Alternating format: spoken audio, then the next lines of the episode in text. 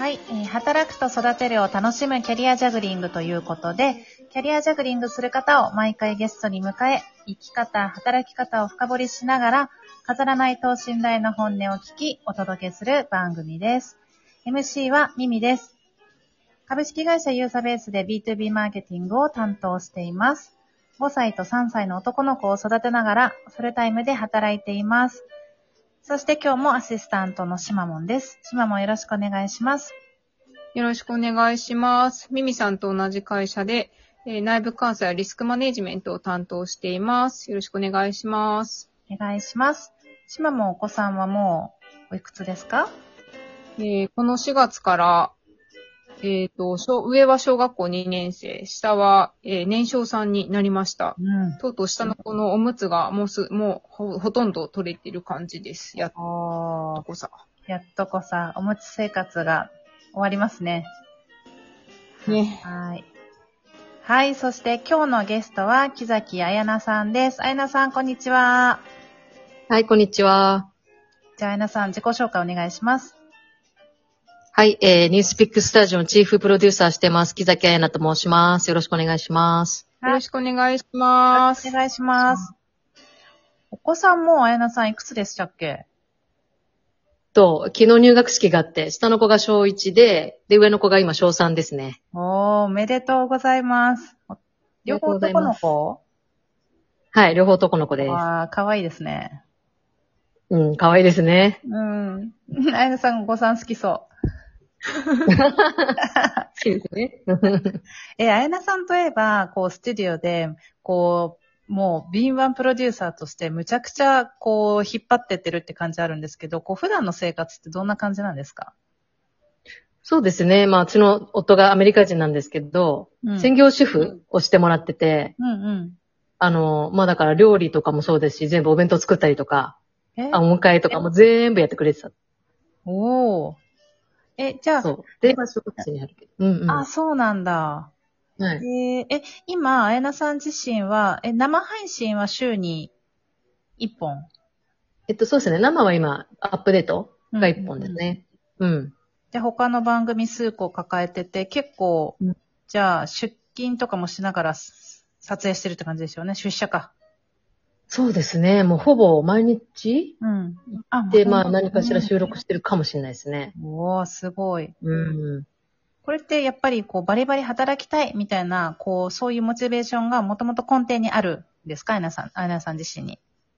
そうですね。まあ、あの、アメリカに10年いたんですけど、その時はまあ、なんだろうな、まあ、ほぼ専業主婦で、まあ、仕事ちょこちょこやるみたいな感じだったんですけど、うんなんかあの、うん。まあ、10年いて、それでこれを機に日本に帰ってバリバリ仕事したいなって思ってて、うん。で、ちょうどうちの旦那もなんかもう疲れたみたいな、バリバリこっちはしてきて疲れたから、ちょっとシフトチェンジしようみたいな感じになって、えー、そだから、うん、ロール変えましたね。はいでも、むちゃくちゃ合ってますね。二人の、こう、ライフステージというか、ライフタイミングがバッチリ合った感じですね。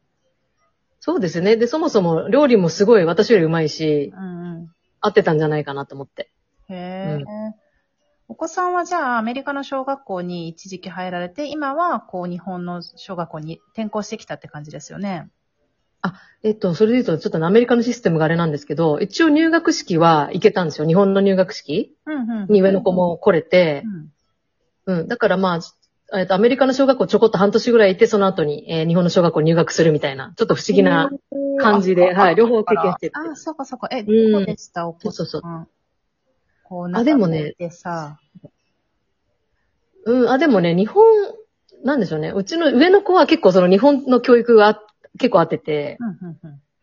あの、なんかきっちりしたいみたいな、なんて言ったらいいんだろうな。なんかそんなに自主性とか、そこまで、あの、そんなに重んじないでも、なんか、ほっとけばやってくれるんですけど、下の子がちょっとね、なんか、自由な感じなのでうん、う。そこがちょっと今から、まあ、小学生になるんでどうかなって、うんまあね、懸念はしてるんですけうどん、うんうんまあでも日本語と英語両方できるし、まあ、ね、いろんな教育受けるっていうのはすごいいいことかなと思ってるんで、うん。うんうん。まあ楽しんでますけどね。へえ、そうなんだ。なんか、私、あやなさんが作る番組コンテンツが前、昔から好きで、こう、じ私がこう見てる番組、大体あやなさん関わってることが多くて、なんかすごいパワフルでめっちゃ面白い人だなって普段から見てるんですけど、綾菜さんって昔からそういう人だったんですか？そうですね。まあ、それで言うと結構、あの、浮いてるというか、え、そうなの？あの、うんうん。もう本当にね自分中心で世界は回ってると思ってたので、どうかと思うんですけど、で今考えてもなんであんなに自信持ってたんだろうっていうくらい、うん。もう逆、学院私でしょみたいな。うんうんうんなんかもう強制的にみんなに手挙げさせたりとか、なんていうか、ちょっと独裁的な学級委員みたいな感じの、だうん。ったんですよ。で、よくわかんないんですけど、今別に親の教育も別にそんなね、なんていうか、うん自主性を重んじるって感じでもなかったんで、多分本当性格でう、んこう生まれちゃってるので、うんっていうとまあちょっとそうですね、浮いてるというか、なかなか難しいうん。周りに合わせるみたいなちょっと難しかったですね。へえ、まあ日本うんの、こう、いわゆる共同作業とか共同生活っていうよりかは、こう、エッジが効いてるような生き方があってたみたいなことですよね。そうですね。はい。えそうすると今の働き方って、むちゃくちゃ合ってるってことじゃないですか？そうですね。あの、まあ、スタジオは本当に番組どんどん量産していかなきゃいけないっていうこともあるので、あの、もう自分で結構好き勝手に企画をするような環境で、で、逆に、あの、働いてないというか、思われちゃうんですよね。動いてないと。何何かしら出してないと、そう、何やってんのっていう感じにもなる、まあ、バリューが、ちょっとこう見えなくなっちゃうかなってこともあるので、うんあの、すごく楽しいですね、今。自分に合ってる組織だと思います。うわー、うんこれすごいな逆にこう、合ってないよねって思ってた頃って、そう自分自身にこう違和感みたいなのは自覚はされてたんですか？自覚してましたね。ええうんうん。してたし、なんか怒りみたいのもありましたよね、ちょっと。そうなんだ。なんで分かってくんないのみたいな。うんうん。こう。うんそうねどうやって、こう、乗り越えるように、こう、されてたんですか？その違和感。うんでも、それなんかそう、キャラ化したんですよ。なんか自分はアメリカ人だからみたいな。はいはい。まあ、実際ね、まあなんでしょう。うちの家庭はほぼ英語で喋ってるし、アメリカ人っぽい家庭なんだけど、なんかちっちゃい時から別にアメリカにいたわけじゃないんだけど、すごいアメリカ人っぽいねって言われてて、うんあ、そうなんですとか言って。うんうん、で、だから言いたいこと言うキャラ、はっきりイエスの言うキャラだったので、あの、そこはもう全然なんだし、なんでしょうね。もうそういうもんなんだと。みんな、受け入れてくれた？うん。あうん。あ、なるほどね。面白い。キャラが重要ですね。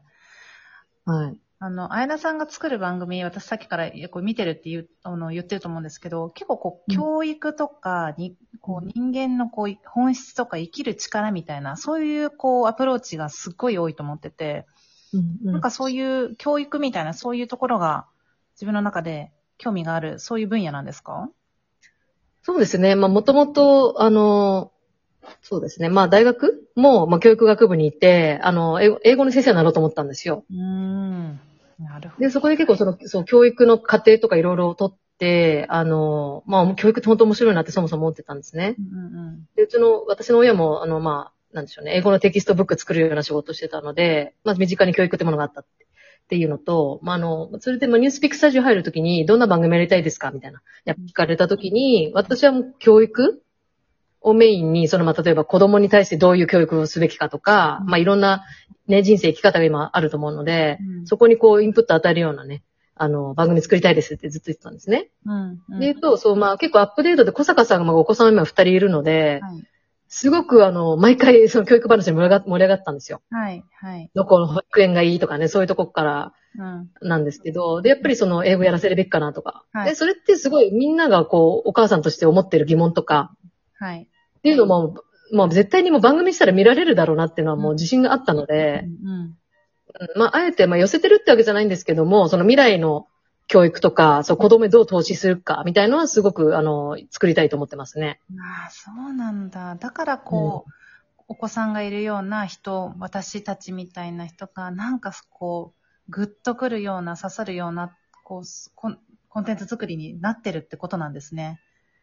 そうですね。あとまあ、あの、答えがないので、うん。うん、本当にアメリカで教育受けてもいいし、日本で受けてもいいしね、まあ、あの、別に大学行かなくてもいいとか、いろんな考えがある中で、あの、別に正解がなくていいんですけど、こういうのもあるよっていうのは、やっぱり、あの、いろんなこと知っておきたいなっていう、お母さんのニーズはあると思うので、うん。うんそこは指していきたいなと思ってますね。うんうん。なんか逆説的に番組作りをしているって言ってたじゃないですか。これどういう意味なんですか、あそうですね。まあ10年アメリカにいて、で、子育てもアメリカでしてきた中で、うんあの、まあ、まあ自分が受けてきた教育っていうのはあれなんだったんだろうなって思うことも結構あったんですね。まさに受験とかもそうなんですけど、この詰め込み教育って、まあ言われてますけど、これって実際ね、アメリカでは絶対やんないような教育だし。うんうんでも一方で、まあ例えば基礎学力をみんなこう、なんでしょうね。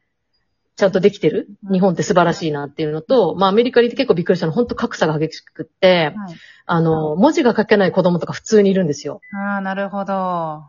本当に。あの、アルファベットしかないのに、ごめんなさいね。なんかそんな別に上から目線じゃないんだけど、ないんだけど、あの、書けないとかって、日本ってやっぱね、ひひらがな、カタカナとか漢字とかある中でみんな書けてる。まあみんなっていうのもあるかもしれないけど、うんうんうんで平均的に書けてると思うので、そこはやっぱ、日本って実はすごいんじゃないかって、うん。ちょっと一瞬待って思って、で、まあ帰ってきてうちの子供まあ、ね、公立にあえて入れてるんですよ。インターナショナルとかじゃなくて。うん。うん。だからまあ日本のいいとこってすごいやっぱある。うん。なあっていうのを、まあ番組作りもそうなんですけど、あえて海外に行った視点から、日本ってなんでこんな遅れてんだろうとかね、なんでもいいです紙文化とかもそうだし、うん教育もなんでここオンライン化遅いんだろうとかっていうのをやっぱりネタにうん。逆説的に作るっていうのをすごい大事にしてます。いや、めちゃくちゃ面白いな。いや、これからもあやなさんが作る番組、むちゃくちゃ楽しみにしてます。ありがとうございます本当にあと15秒ぐらいだけど、こう、番組うん聞いてる方にメッセージお願いします。あ、ぜひあの、はい、アップデート、フレコ、そして2040、えー、ぜひご覧ください。はい。番宣でした。全然でした。すいません。はい。